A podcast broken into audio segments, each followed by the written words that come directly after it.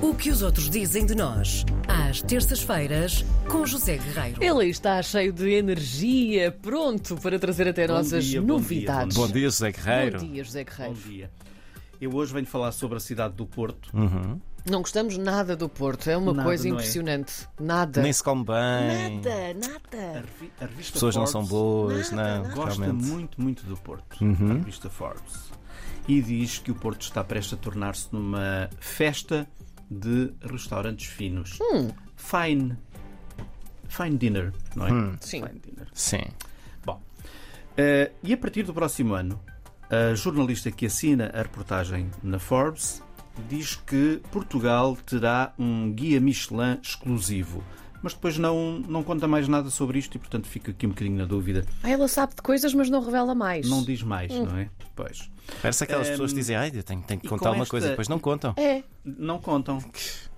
Para ninguém saber, não é? sim. Péssimo. Ahm, e, com, e como é que esta febre, vamos chamar-lhe assim, é uma febre boa, ahm, como é que esta febre tem tanto destaque na, na Forbes? Porque na cidade do Porto têm aparecido nos últimos anos grandes restaurantes de grande nível. Portanto, como diz a Forbes, as cozinhas do Porto nunca tiveram tanta qualidade e as estrelas Michelin, de algum modo, são a garantia desse bom serviço e da comida de excelência.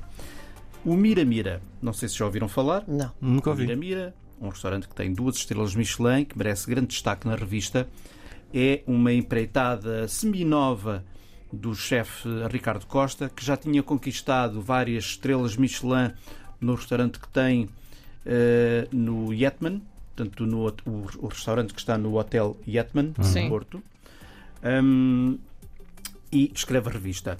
Ah, Não, escreve, diz à revista o chefe Costa: mantendo a exigência e o rigor da boa mesa, quero trazer para este restaurante uma postura mais descontraída. Portanto, mais descontraída do que o restaurante que ele tem no Yetman.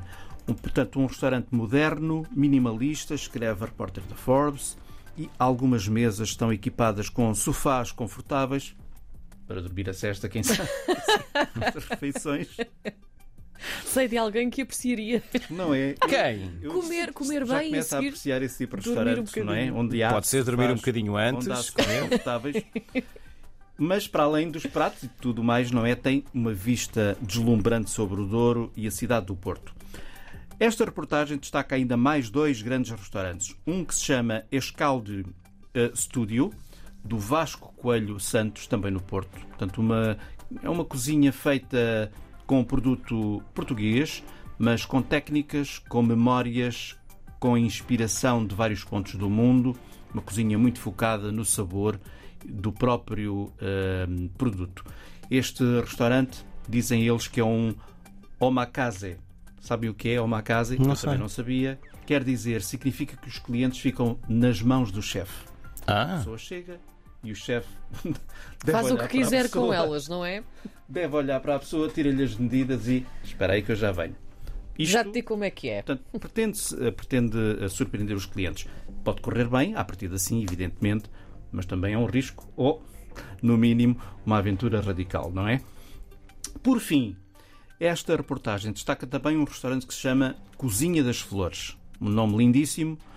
Ah, este restaurante é de um chefe muito conhecido, talvez o mais conhecido, talvez o chefe português mais conhecido no mundo, embora aqui em Portugal não seja se calhar assim tão conhecido, e, portanto isto parece uma contradição, mas, mas não é verdade na minha opinião, que se chama Nuno Mendes, de quem eu já falei aqui várias vezes. Ele estreou-se ah, na Invicta com um restaurante magnífico, muito descontraído, eh, que aposta nos sabores do Norte, que se chama justamente Cozinha das Flores. A sala de, refeição- de refeições é super elegante, apresenta um, um grande painel de azulejos da autoria de Cisa Vieira. Quanto ao menu, todos nós aqui neste programa estamos carecas de ouvir falar de pastéis de nata, certo? Sim. E de comer até. sim, sim, certo? sim, sim. Convém. Agora, alguém já ouviu falar de um pastel de nata de nabo De nabo? com caviar? Não. Como assim? Aqui há, neste restaurante há pastel de nata Que arriscado. de nabo com caviar. E há pão de ló com camarão da costa e presunto. E há, meus amigos, manteiga maturada. Para pôr no pãozinho, Sim, provavelmente, sim. não é? Sim, sim, sim, sim. Partindo do princípio que há pãozinho, pãezinhos nestes restaurantes, às vezes não há Certo. e há manteiga maturada. Portanto, tudo isto há na Cozinha das Flores. O site, muito bonito, da Forbes, uma vez mais, vai ficar disponível no podcast do programa. Olha, mas sabes que fiquei curiosa, por acaso, com, com, com essa O pastel carta. de nata de nabo, Sim, sim, com o pão de ló também. com caviar e o pão de ló, Com camarão ca- Ah! da costa e presunto. Tudo embrulhadinho, não é? Manteiga maturada. Eu acho que sim. Eu, eu experimentava, sim. Tenho Todos curiosidade. Nós, de algum modo, temos também muitas vezes manteiga maturada nos, próximos- nos nossos frigoríficos. Está lá escondida, fica ali durante Sim, anos. Ah. fica tão maturada que até muda de cor. Não é? Sim, sim, sim. Um pacote que ficou ali esquecido. Ai, 1998. Isto já é vintage.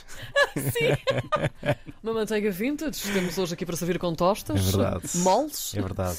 E é com manteiga multicolor que fechamos esta edição Até para a semana. do que os outros dizem de nós. Até para a semana, Zé Guerreiro.